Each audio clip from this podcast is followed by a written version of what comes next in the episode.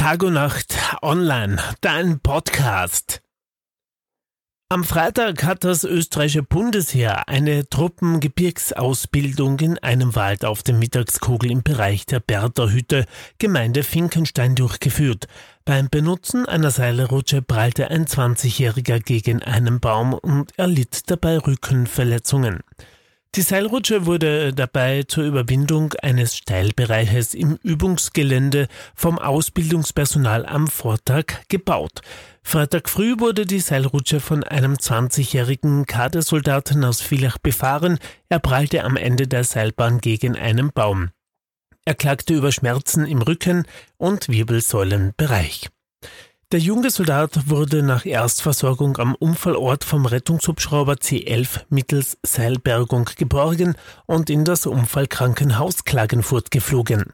Das Bundesheer richtete eine Unfallkommission ein, die Polizei ermittelt wegen fahrlässiger Körperverletzung. Denn es ist unklar, ob beim Endpunkt der Seilrutsche jemand zur Sicherung stand oder ob der Soldat durchrutschte.